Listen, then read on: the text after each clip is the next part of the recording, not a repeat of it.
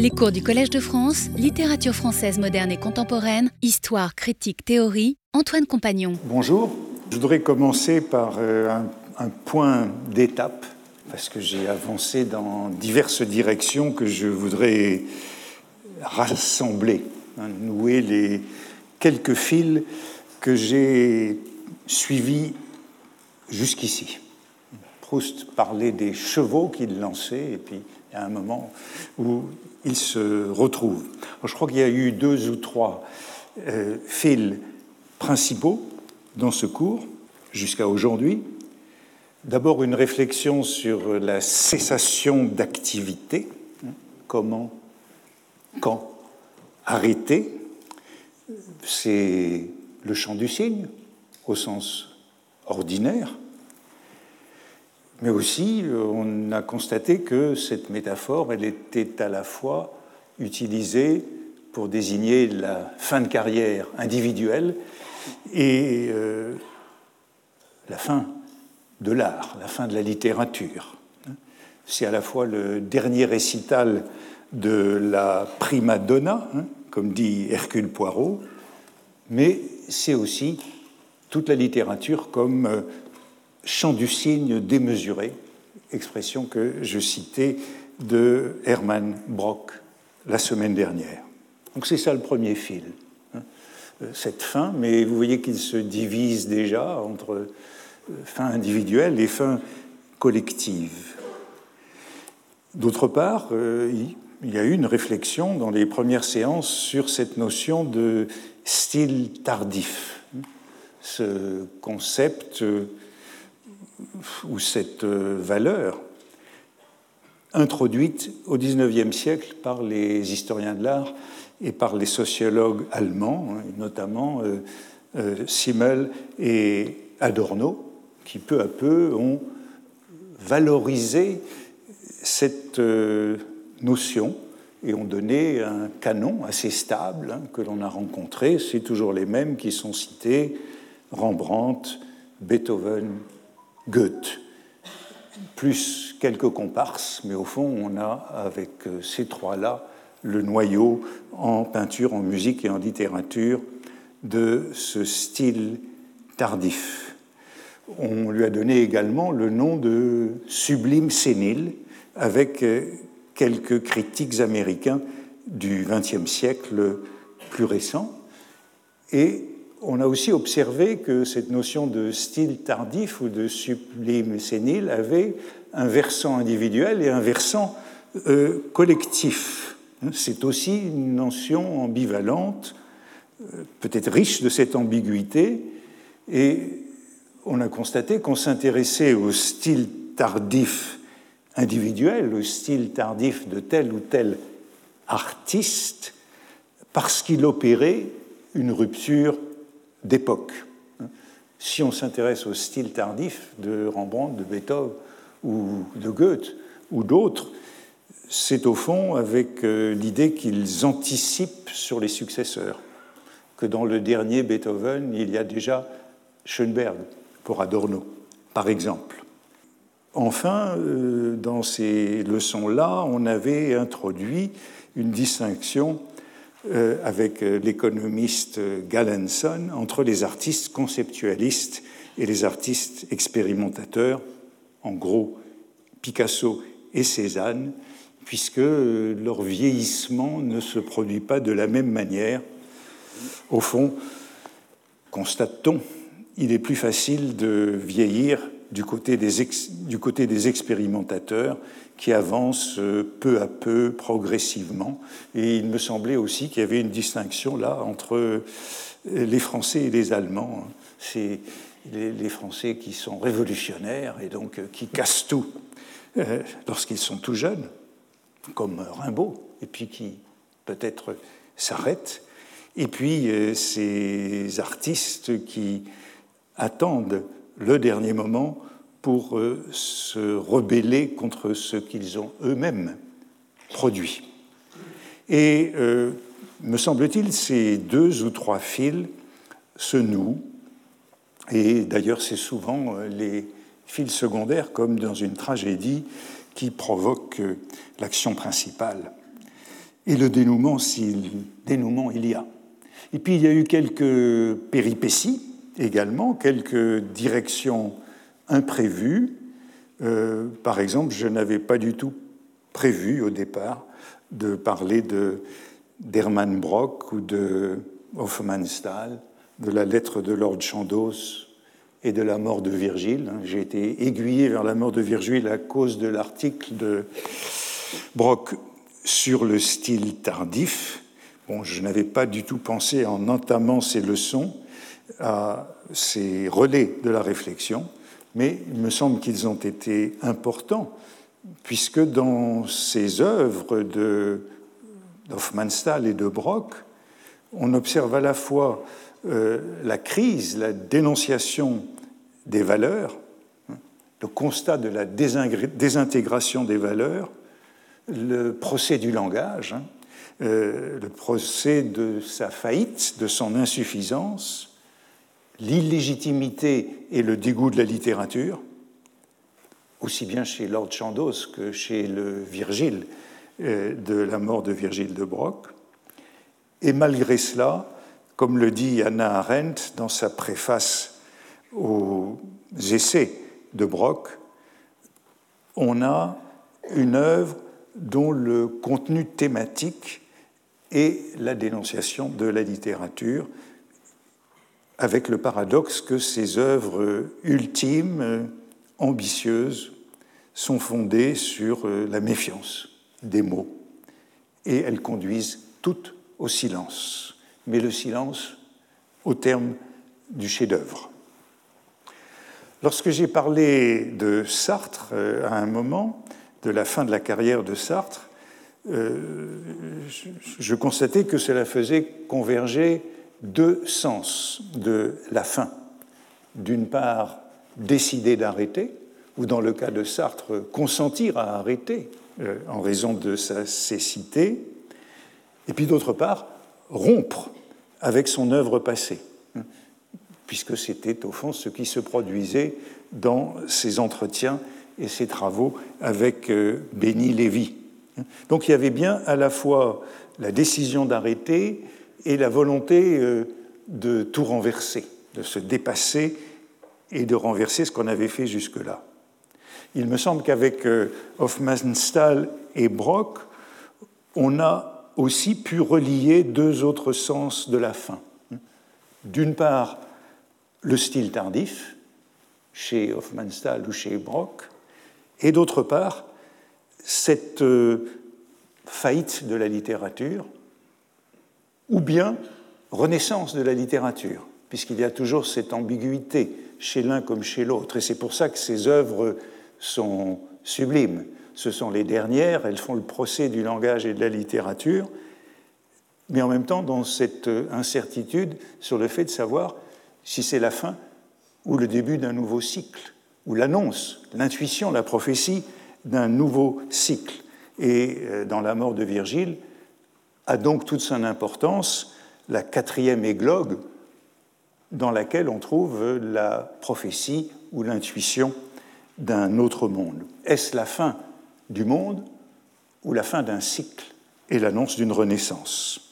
Et nous observions la semaine dernière euh, que chez Brock, lorsqu'il parlait de Joyce et de Kafka, qui étaient les deux grands écrivains pour lui, qui représentaient à la fois un style tardif et une fin de la littérature, chez euh, Joyce et chez Kafka, il insistait sur cette euh, incertitude entre fin et recommencement, nouveau mythe, alimentation d'un nouveau mythe de la littérature sans lequel il n'y a pas de littérature. Voici ce qu'il disait de Kafka, par exemple, dans justement cet article sur le style de l'âge mythique.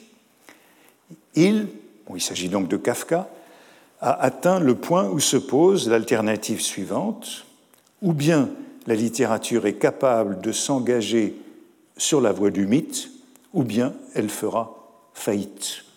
Autrement dit, la littérature ne peut pas être entièrement du côté du logos et de la rationalité. il faut qu'elle ait partie liée avec le mythe. Kafka, dans son pressentiment, c'est même pas une prophétie, c'est cette intuition, c'est ce pressentiment de la cosmogonie, de la théogonie nouvelle, un peu comme Virgile dans la quatrième églogue, qu'il lui fallait réaliser, luttant avec son amour et son dégoût de la littérature, cette ambivalence que je caractérisais, sentant l'insuffisance ultime de toute approche de l'être par le chemin de l'art, décida, comme Tolstoï, confronté à une décision semblable, d'abandonner le domaine de la littérature et demanda que son œuvre fût détruite. Il le demanda pour l'univers dont la nouvelle idée mythique était déposée en lui. Donc, euh, vous voyez qu'il y a cette coïncidence entre la fin et la volonté de brûler, commune à Virgile et à Kafka, et puis cette euh, intuition ou cette euh, prémonition, ce pressentiment d'une nouvelle idée mythique de la littérature. Bon, il y a d'autres, il y aurait, d'autres livres phares euh, à associer à Chandos de Hofmannsthal ou à Brock de ou à Virgile de Brock. Euh, je pensais à d'autres livres qui avaient tant de succès dans ma jeunesse. L'un, c'était le. On parlait beaucoup du Bartleby de Melville, représentant, au fond, la même position euh, vis-à-vis de l'écriture ou de la littérature, ou encore, bien sûr, au test de Valérie, série des anti-héros de la littérature, malades du langage, de la désintégration des mots et de l'expérience, euh, et renonçant à écrire. C'est ainsi, c'est les derniers mots du Lord Chandos, hein, qui écrit à Bacon pour lui annoncer qu'il ne recevra plus jamais de livre de lui, qu'il a définitivement cessé d'écrire. Voici ce qu'il écrit. J'ai su en cet instant, avec une précision qui n'allait pas sans une sensation de douleur, qu'au cours de toutes les années que j'ai à vivre, celles qui vont venir bientôt et celles qui viendront ensuite, je n'écrirai aucun livre anglais ni latin, parce que précisément la langue dans laquelle il me serait donné non seulement d'écrire, mais encore de penser, n'est ni la latine ni l'anglaise, non plus que l'italienne ou l'espagnol, mais une langue dont pas un seul mot de, ne m'est connu, une langue dans laquelle les choses muettes me parlent et dans laquelle peut-être je me justifierai un jour dans ma tombe devant un juge inconnu. Euh, Brock, lorsqu'il commente ce passage de la lettre de Lord Chandos, à la fin de sa vie, parle de l'apocalypse joyeuse de la Vienne fin de siècle. Hofmannsthal, c'est l'apocalypse joyeuse. Mais depuis cette apocalypse joyeuse de Vienne fin de siècle, il y a eu la catastrophe de la Shoah. On est dans un autre monde avec Brock, et Brock insiste sur le fait que le silence de Chandos et le silence de Virgile, dans la mort de Virgile, ne sont pas du même ordre. Et c'est pourquoi il y a toute cette incertitude sur la possibilité d'une renaissance du mythe, sur ce cycle, ce cycle des saisons, tellement associé dans les œuvres des peintres à la, au style tardif, à la fin des carrières, et la possibilité de retrouver du mythe, comme chez Kafka, dont Brock nous dit espoir de retrouver dans le mythe le langage perdu. Euh, dans, euh, je crois que vous en parlez, chez Hofmannsthal, dans les lettres du voyageur à son retour, il retrouve une possibilité d'un mythe et d'un art en rencontrant les tableaux de Van Gogh dans une exposition. Et euh, pour Brock, mais avant la guerre, c'était dans la peinture abstraite que peut-être le mythe renaîtrait. Il y a eu d'autres théoriciens du style tardif dont je n'ai pas parlé et qui mériteraient certainement qu'on parle d'eux à un moment dans ce cours. L'un d'eux, c'est le poète allemand euh, Gottfried Benn, exact contemporain de Brock, auteur d'une petite brochure. Je vous disais, c'est souvent des petits textes intitulés Altern als Problem für Künstler. Vieillir, problème pour les artistes. Euh, c'est une conférence qui a donné une brochure qu'il a euh, faite, cette conférence, lorsqu'il avait un peu moins de 70 ans. Euh, peut-être faut-il préciser que Gottfried Benn était un médecin, hein, et un médecin qui a notamment exercé son art durant la Première Guerre mondiale.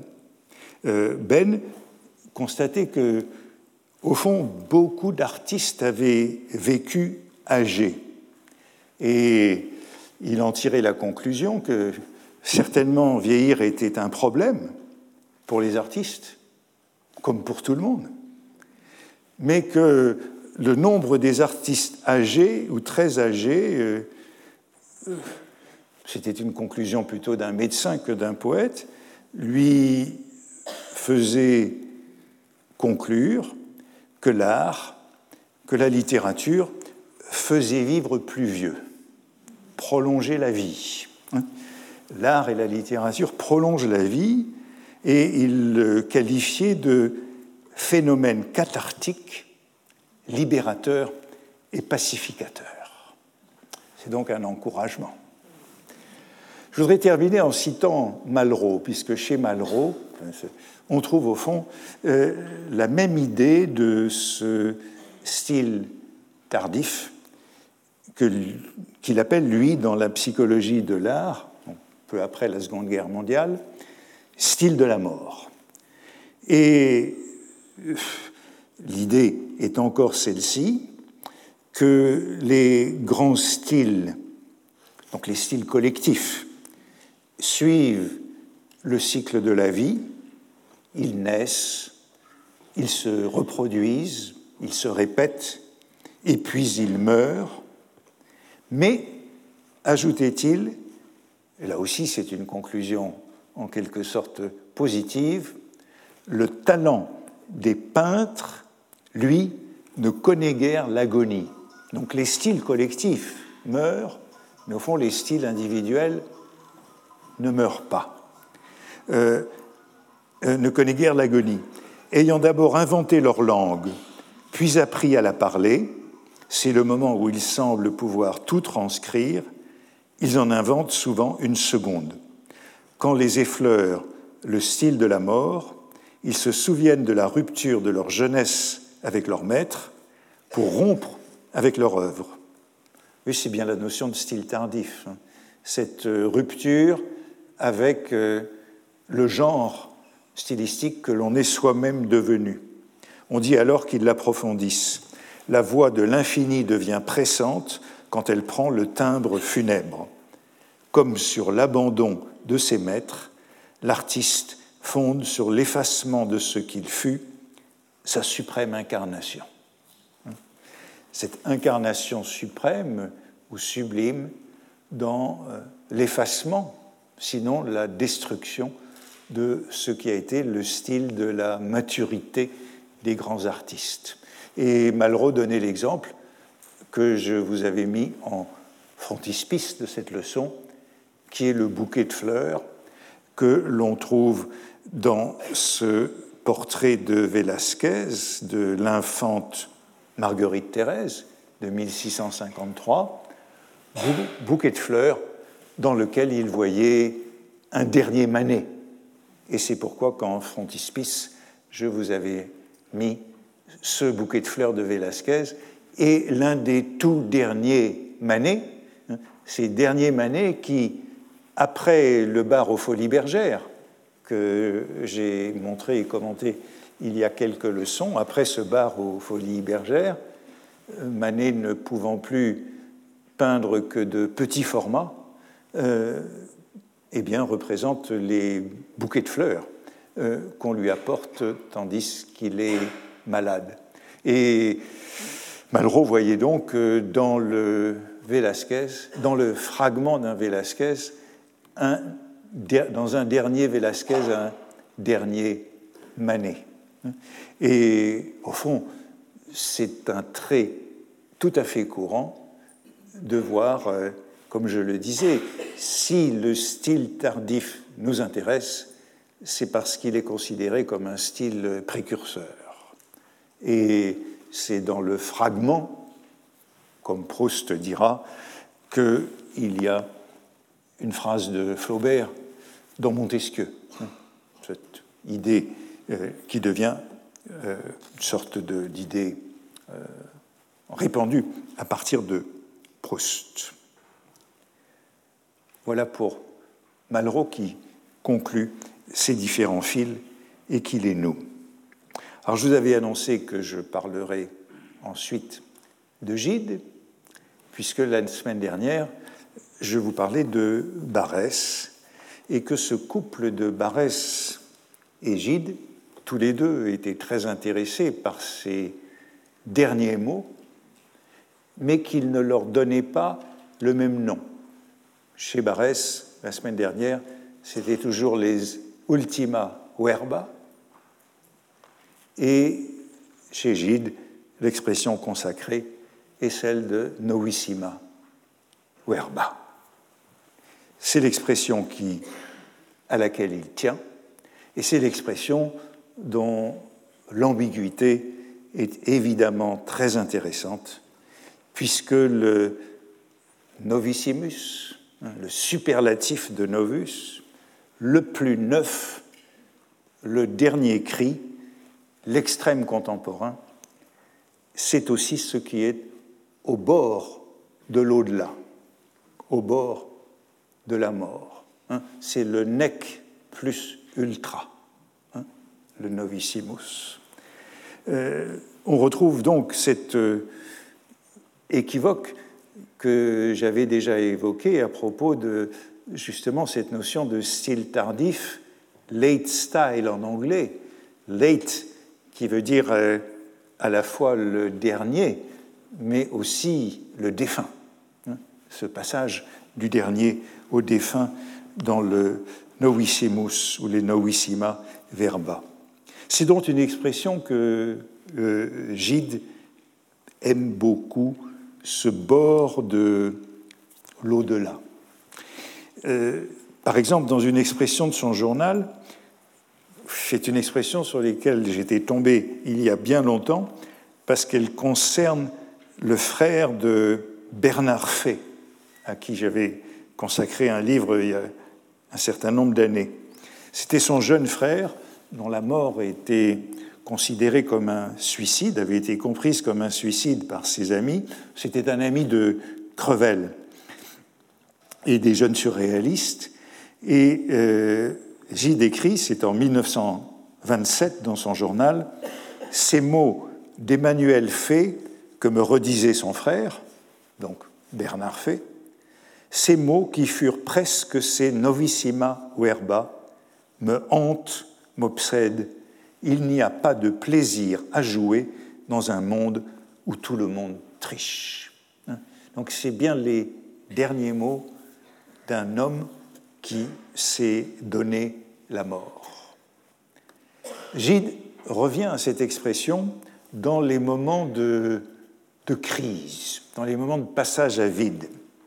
Par exemple, en 1932, il a 63 ans et c'est un moment, oui, de, de panne de l'écriture où il dit Que s'est-il passé?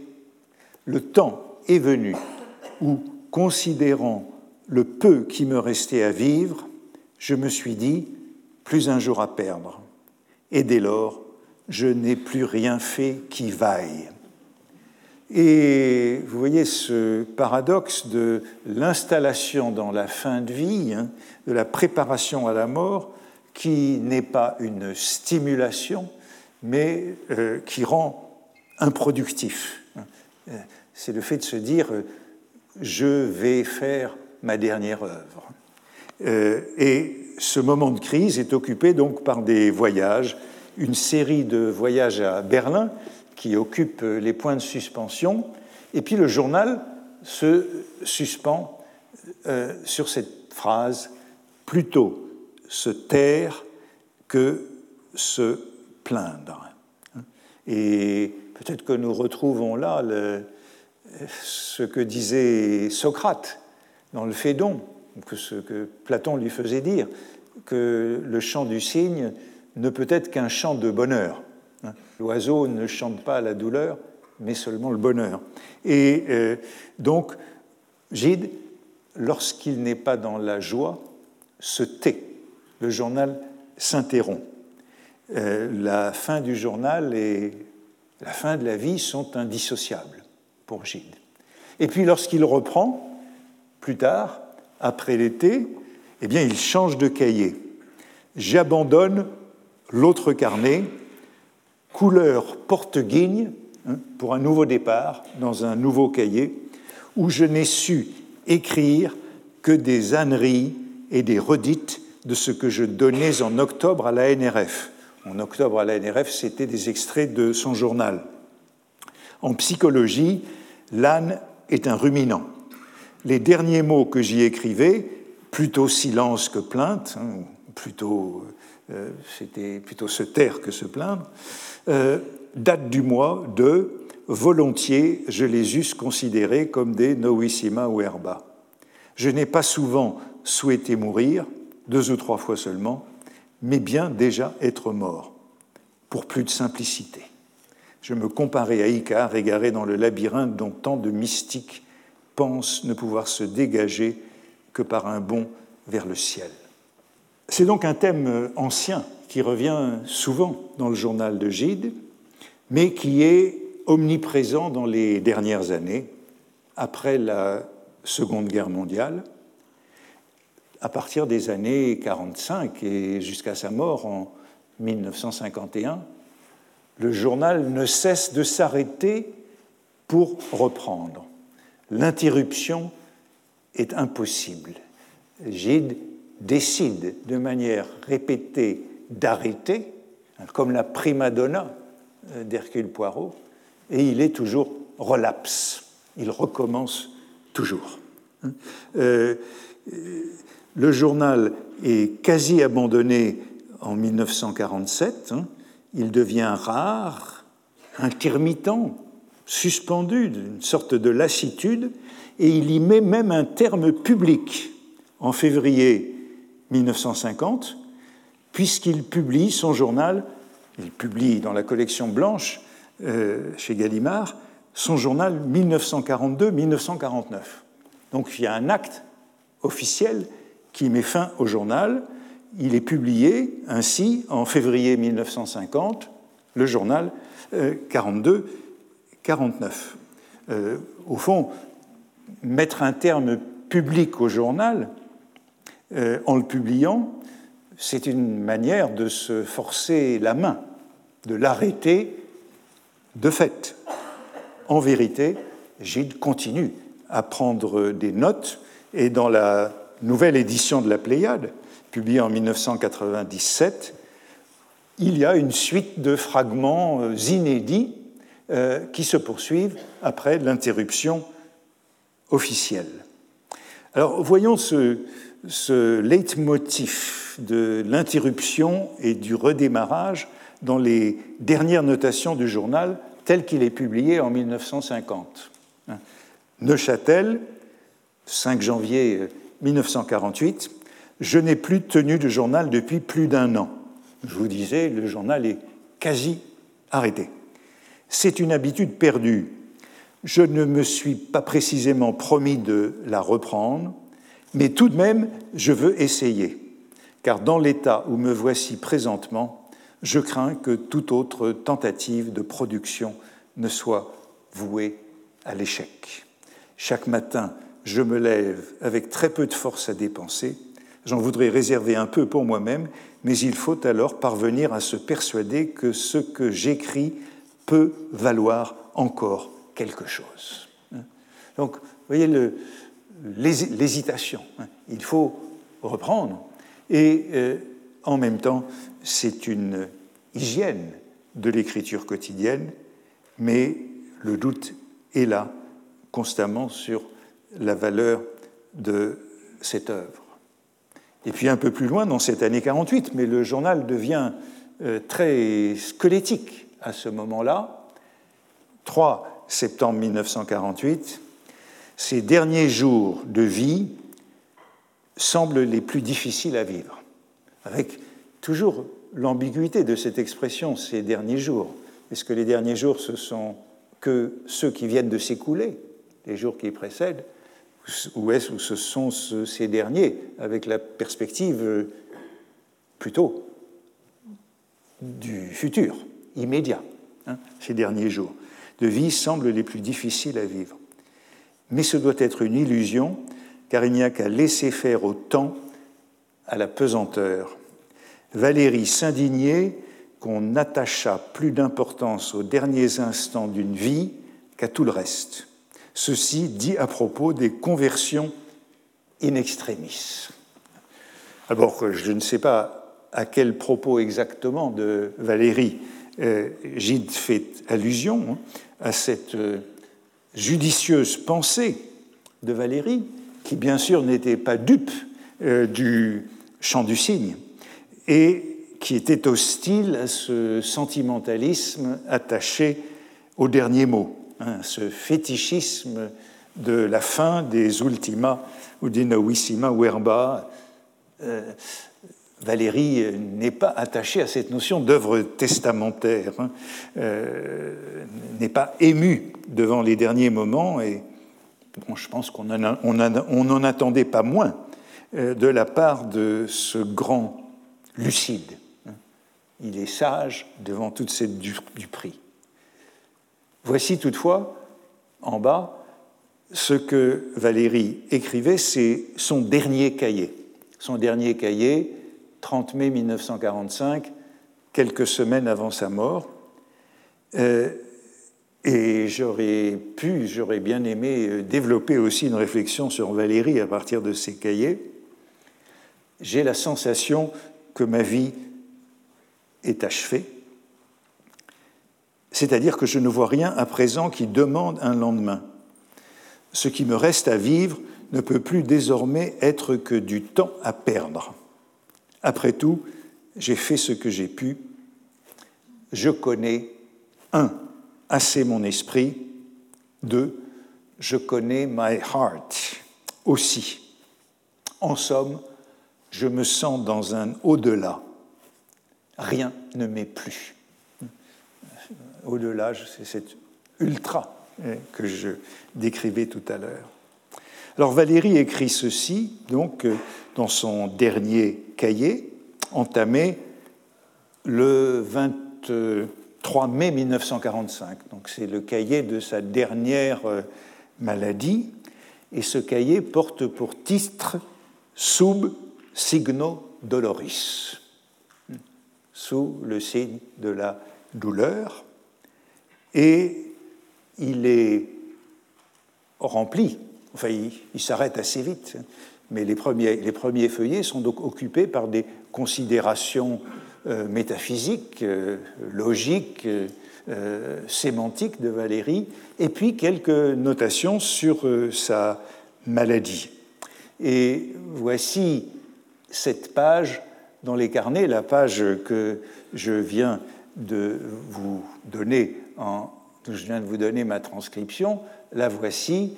vous voyez qu'il y a écrit là-haut pénitence et voilà la date en chiffres romains. Donc c'est une notation qui est assez remarquable, à laquelle Valérie donne de l'importance par cette date en chiffres romains, 30 mai 1945. L'ulcus, l'ulcère dont il souffre, torture permanente, où je me résume? Où je me résume, et puis le passage que je vous ai lu. Euh, les mots pénitence aussi, qui est là-haut avant la date. Vous voyez que Gide, lorsqu'il disait que Valérie était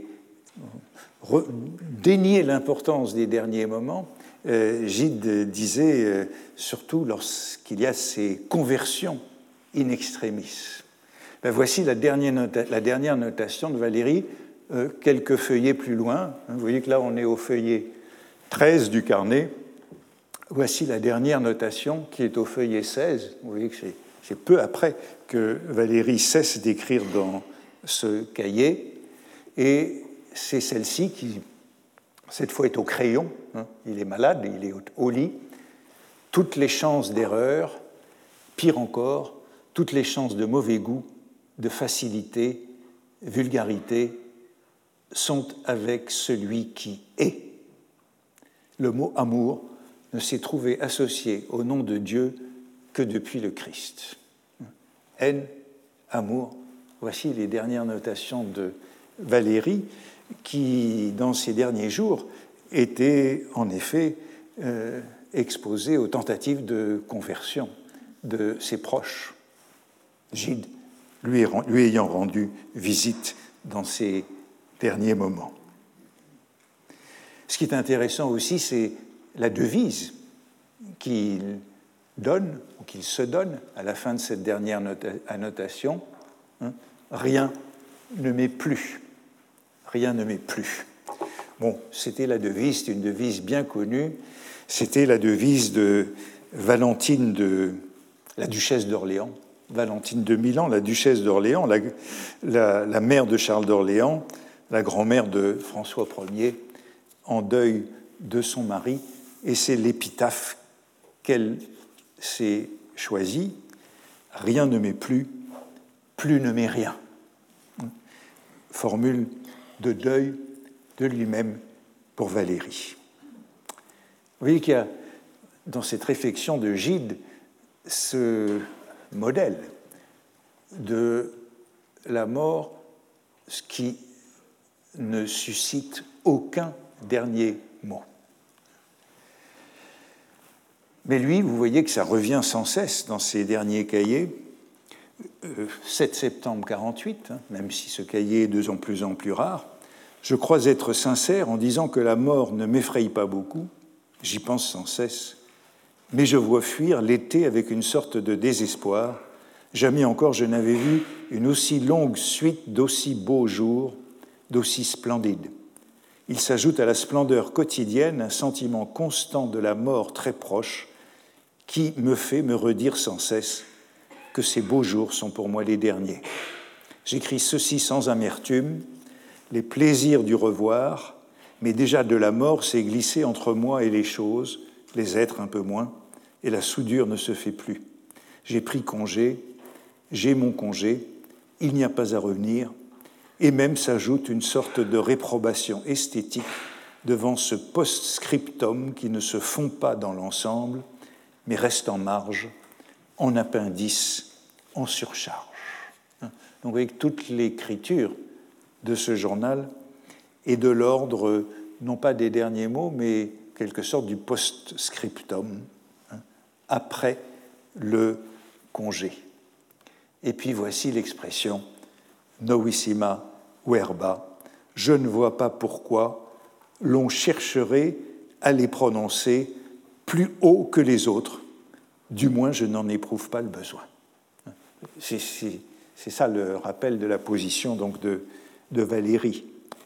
Pas à prononcer plus haut que les autres, cette volonté de diminuer l'importance, ce refus des derniers mots. Je vais tâcher de tenir à nouveau un journal. J'aurais dû commencer avec l'année, mais nous sommes encore sur le seuil. Ce qui m'a fait si longtemps l'interrompre, le sujet me paraissait épuisé, rien de neuf à dire sur moi-même, je ne pouvais que ressasser.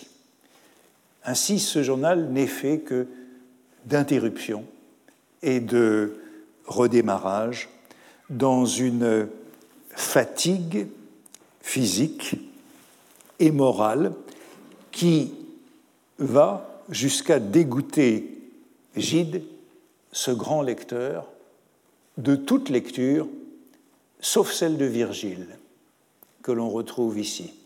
Dans ce journal, dans ce dernier journal de Gide, la seule lecture, c'est Virgile. Tous les jours, une cinquantaine ou une centaine de vers. Jusqu'à cette dernière notation, certains, voici les, dernières, les deux dernières notations. Certains jours, il me semble que si j'avais sous la main une bonne plume, de la bonne encre et du bon papier, j'écrirais sans peine un chef-d'œuvre. Reste de cet euh, optimisme. Et puis la dernière notation, Hugo se plaît à faire rimer deux sonorités diphtongues, l'une comptant pour deux syllabes, l'autre pour une. Je note en passant qu'un vin pur fasse fête au poulard de friande et que de cet amas de fricots et de viande. J'en avais remarqué d'autres. Et on pourra dire que c'est une désinvolture très appliquée que cet achèvement du journal sur cette notation, ce détail de la langue et de la rime chez Hugo, ce qui signifie bien ce refus du dernier mot. Hein.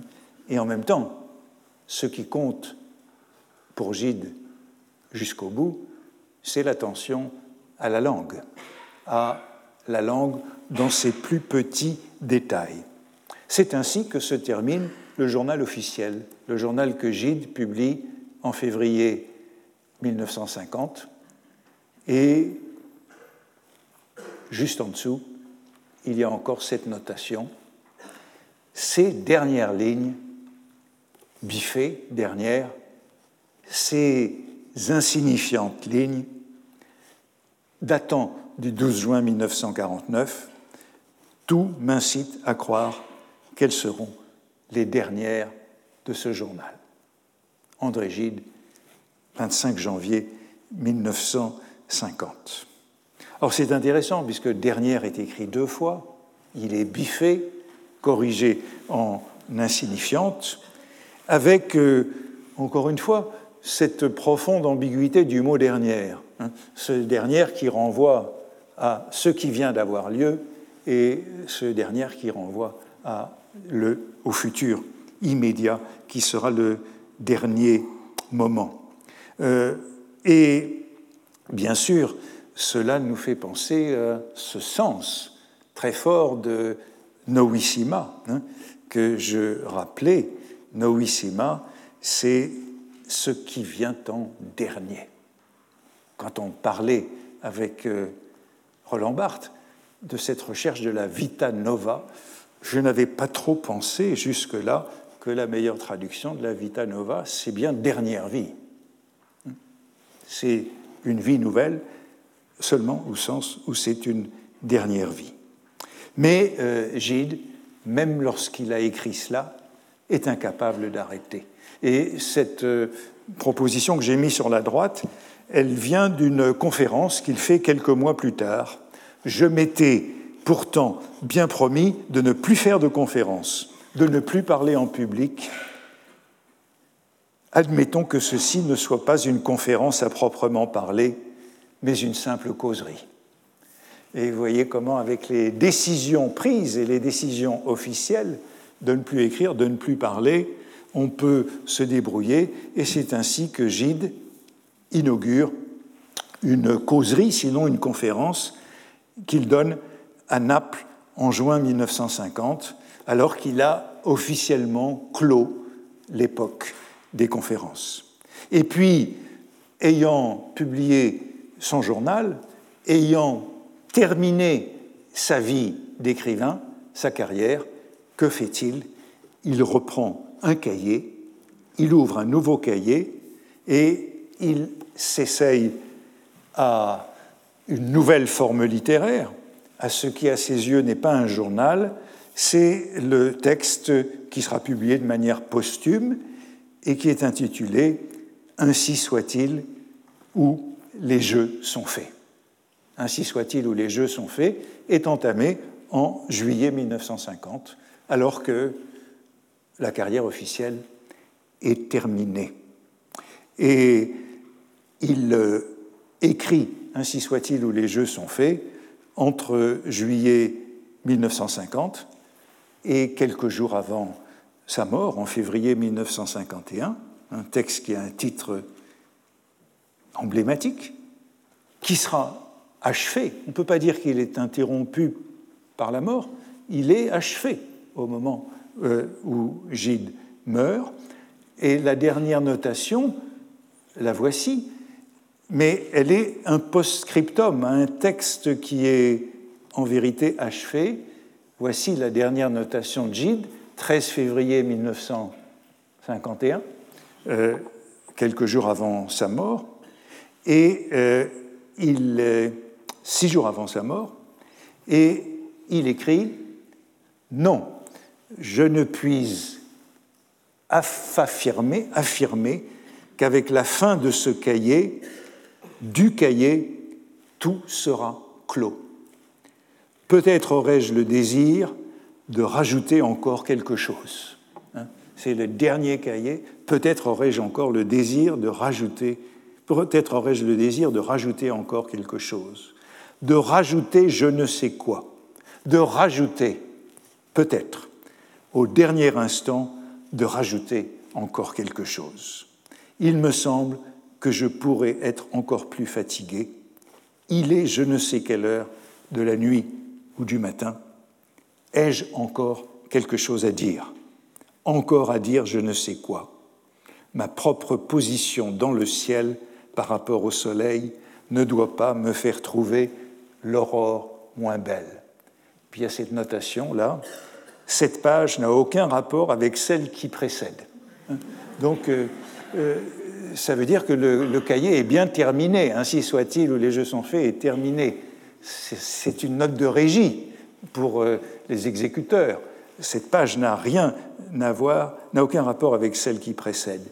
Et puis là, entouré là aussi dans un cercle, une notation qui n'a pas grand-chose à voir avec tout ce qui précède, après pisser, j'ai constaté qu'il est 8h30 corrigé en 2h30 du matin. Et puis, une dernière notation extrêmement intéressante. Le dosage insuffisant du gris bleu du manteau de Catherine, sa fille Catherine, a été miraculeusement racheté par la, suite, par l'apport inattendu du, de la toque. Tout cela d'un goût exquis, évidemment. Ce sont les derniers mots de Gide hein, sur cette euh, notation portant sur l'élégance, comme tout à l'heure dans le journal, les derniers mots portés sur les rimes de Victor Hugo. Voici la transcription, hein. le dosage insuffisant du gris bleu du manteau de Catherine a été miraculeusement racheté par la suite par l'apport inattendu de la toque.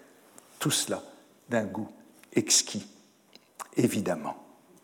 Voilà que ça se termine par encore une fois cette touche euh, désinvolte, hein. pas de dernier mot, euh, des ultissima verba euh, qui n'en sont pas, si peu avant sa mort, quelques jours, et sur une note légère, sur une couleur, sur ce gris bleu. Mais dans les pages précédentes de ces deux cahiers, qui forment Ainsi soit-il où les jeux sont faits, eh bien, on a une suite du journal sous une autre forme, comme si l'écriture était impossible à clore. Le livre fait 200 pages dans la publication posthume en 1952, et voici l'incipit. Je ne sais ce que ça donnera. J'ai résolu d'écrire au hasard. Entreprise difficile. La plume, c'est un stylo, reste en retard sur la pensée. Or, il importe de ne pas prévoir ce que l'on va dire. Et peut-être que, à mon âge, il est permis de se laisser aller un peu. Amen. Et puis, juste après, sur la même page, j'ai fait connaissance d'un mot qui désigne un état dont je souffre depuis quelques mois. Un très beau mot, anorexie, qui en 1950 était donc beaucoup plus rare qu'aujourd'hui, euh, si Gide ne faisait que le rencontrer euh, à l'époque. Il signifie absence d'appétit qu'il ne faut point confondre avec dégoût, dit Littré. Ce terme n'est guère employé que par les docteurs. N'importe, j'en ai besoin. Que je souffre d'anorexie, c'est trop dire. Le pire, c'est que je n'en souffre presque pas. Mais, mais, mon inappétence physique et intellectuelle est devenue telle que parfois je ne sais plus bien ce qui me maintient encore en vie, sinon l'habitude de vivre. Il me semble que je n'aurai pour cesser d'être qu'à m'abandonner dans ce que j'écris ici, qu'on n'aille point voir du désespoir, mais plutôt de la satisfaction. Ce mot d'anorexie, donc, euh, il s'est répandu en effet chez les philosophes euh, Merleau-Ponty, euh, Villemin, dans ces années-là, et c'est le mot qui formera le leitmotiv du petit livre de Gide. Il est répété très souvent pour désigner cette inappétence intellectuelle et physique. Et notamment ce fait que Gide, si longtemps curieux, si attentif à la librairie, à ce qui se publie, se fatigue du nouveau. Vous vous rappelez l'expression de Royer Collard que je commentais l'année dernière, euh, euh, à mon âge, on ne lit plus, on relit. Eh ben, Gide, tout ce qu'il peut relire à ce moment-là, euh, c'est Virgile. J'ai grand mal à m'intéresser à ce que je lis, dit-il. Au bout de 20 pages, le nouveau livre me tombe des mains et je reviens à Virgile.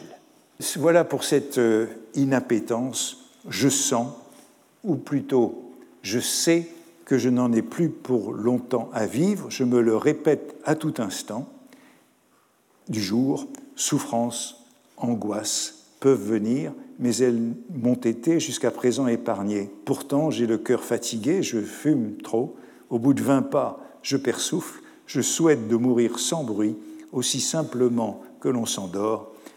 Est-il possible?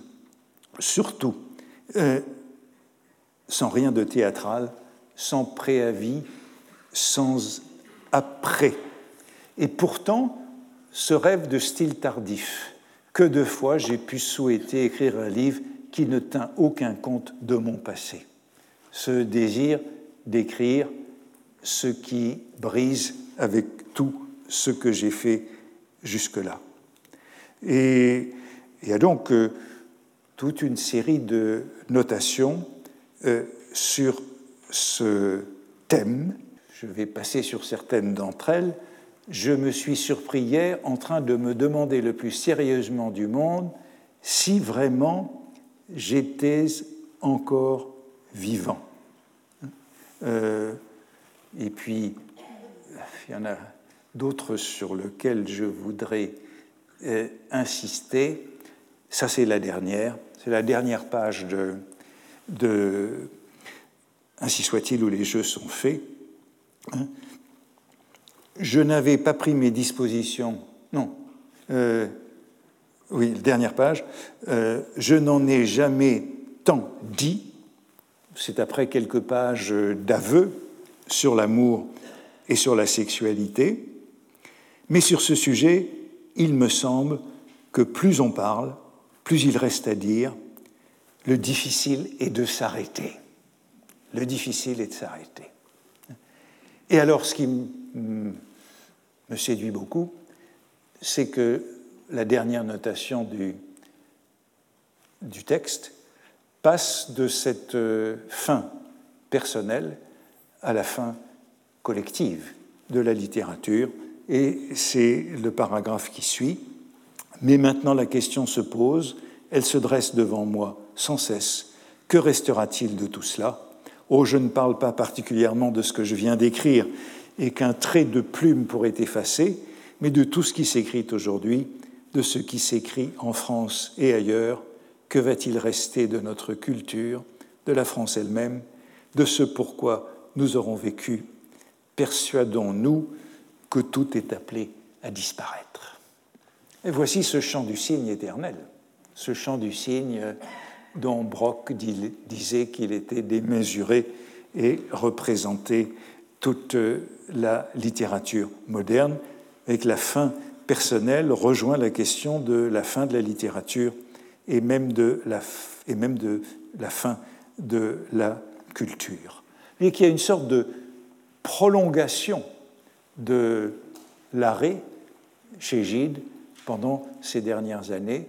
Le journal est interrompu, une autre forme prend le relais, c'est ainsi soit-il, cette forme qui rejoint parfois le journal, même si ce texte n'est pas daté, il n'y a pas de date qui y figure, cela rejoint le journal, mais cela s'en écarte aussi pour une sorte de, bilan, de bilan euh, d'une vie et d'une culture. Ce qui est intéressant, c'est que Gide, au fur et à mesure qu'il écrit Ainsi soit-il, en 1950-1951, fait aussitôt dactylographier ses cahiers, et les relit dactylographier et les corrige dactylographier. ils sont dactylographiés par euh, sa dernière secrétaire, qui est euh, l'écrivain Béatrice Beck, et ils sont aussitôt donnés à lire à la petite dame Maria van Rysselberg. Donc, Gide écrit, il écrit, mais c'est pour publier, c'est pour publier aussitôt, pour publier avant de disparaître. Et il les donne à lire à la petite dame en octobre 1950, au fur et à mesure qu'il les écrit, au fur et à mesure que c'est dactylographié. Elle, euh, les, voilà la petite dame Maria van Rysselberg et Gide, rue Vanneau, en, à l'automne 1950, au moment où ces textes sont écrits et où elle les lit. Elle les lit, dit-elle, d'abord dans ses cahiers de la petite dame avec défiance, mais elle y trouve un ton nouveau, adouci, comme apaisé, libre et par là même assez pathétique, dit-elle. Elle espère que Gide en tirera un livre copieux, mais elle en doute parce qu'elle voit sa hâte à l'achever pour le publier. Pourvu, dit-elle, qu'il ne le ferme pas trop tôt par désir de savoir plus vite ce qu'on en pensera. Et il y a donc cette précipitation dans le désir de faire une publication ultime, d'avoir un contact ultime avec ses lecteurs. Et les pages dactylographiées sont relues par Gide dans ces derniers jours, au moment où il fait ses dernières notations, en février 1951. La petite dame note, il fait à Élisabeth, sa fille, la mère de Catherine Gide, une longue lecture de ses derniers écrits. Et il lui dit, le 6 février, j'y ai peut-être mis hier le point final. C'est le passage que je vous ai lu tout à l'heure, hein, sur la fin de la culture. Cela se termine bien après un sommet que je ne croyais plus atteindre. Alors le sommet, ce sont sans doute ces pages sur l'amour qui sont les dernières pages de ce dernier manuscrit de Gide. En tout cas, le dernier mot est déposé. Il veut publier euh, ce dernier livre et s'oppose à la petite dame et à sa fille qui lui conseillent de sursoir, de laisser un manuscrit. Et il, lui répond, il leur répond Je ne crois pas au posthume. Donc une très grande impatience à le publier, à faire dactylographier ces dernières pages, et tout ça est donc clos dans ces derniers jours.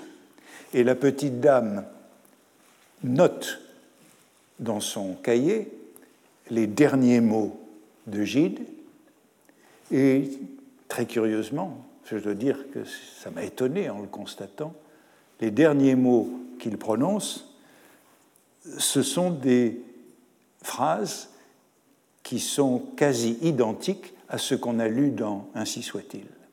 Elle note ainsi le 15 février, vous avez vu que la dernière notation du, du, euh, cahier, c'est le 13 février, le 15 février, Gide disant Tiens, je suis encore là.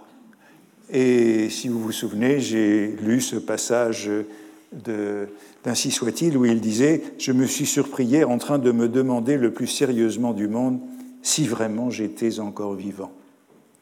Et puis le 17, il dit encore C'est difficile de s'en aller. Et nous avons lu dans Ainsi soit-il, je vous l'ai montré, sur ce sujet, il semble que plus on en parle, plus il reste à dire, le difficile est de s'arrêter. Le difficile est de s'arrêter, c'est difficile de s'en aller, après quoi Gide a ajouté Fichez-moi la paix, ce que la petite dame rapproche des mots de Wells, importuné dans ces derniers moments I am busy dying. Voyez donc chez Gide cette impossibilité d'arrêter jusqu'au dernier moment cette écriture, d'ailleurs comme chez Valérie dans ses derniers cahiers. Et lorsque j'allais voir il y a quelques semaines l'exposition Artung, je tombais sur cette phrase. C'était l'un des panneaux de la fin de la carrière d'Artung en 1988, un an avant sa disparition. Le plaisir de vivre se confond pour moi avec le plaisir de peindre. Quand on a consacré toute sa vie à la peinture, quand on a essayé d'aller toujours plus loin, il est impossible de s'arrêter. Hein. C'était ce que disait Artung, hein, cette mécanique qui ne s'arrête pas. Avant-hier, je lisais, je relisais La mort à Venise, pensant que peut-être ça avait un certain intérêt pour ce cours. La mort à Venise de Thomas Mann. Et les premiers mots, les premières phrases de La mort à Venise sont ceux-ci. C'est Aschenbach, hein, l'écrivain, n'avait pu arrêter en lui l'élan du mécanisme créateur de ce motus animi continuus par lequel Cicéron définit l'éloquence. Motus animi continuus que l'on a retrouvé chez Gide. Eh bien, l'heure a passé, j'espérais aborder Chateaubriand après avoir parlé de, euh, de Gide, mais euh, voilà la transition que je voulais faire hein, euh, entre cette plaques de la rue Vanneau où ont été écrites maisons euh, où, ont été écrites ces dernières pages de Gide que j'évoquais et euh, celle de la rue du Bac où la vie de Rancé a été écrite et les dernières pages de Chateaubriand. Et vous voyez que entre Chateaubriand et Gide, il y a à peu près exactement un siècle euh, entre les naissances et les décès, eh bien, euh, si nous nous retrouvons la semaine prochaine, peut-être sera-t-il question de Chateaubriand, puisque la transition est faite. Merci. Retrouvez tous les contenus du Collège de France sur www.colège-2-france.fr.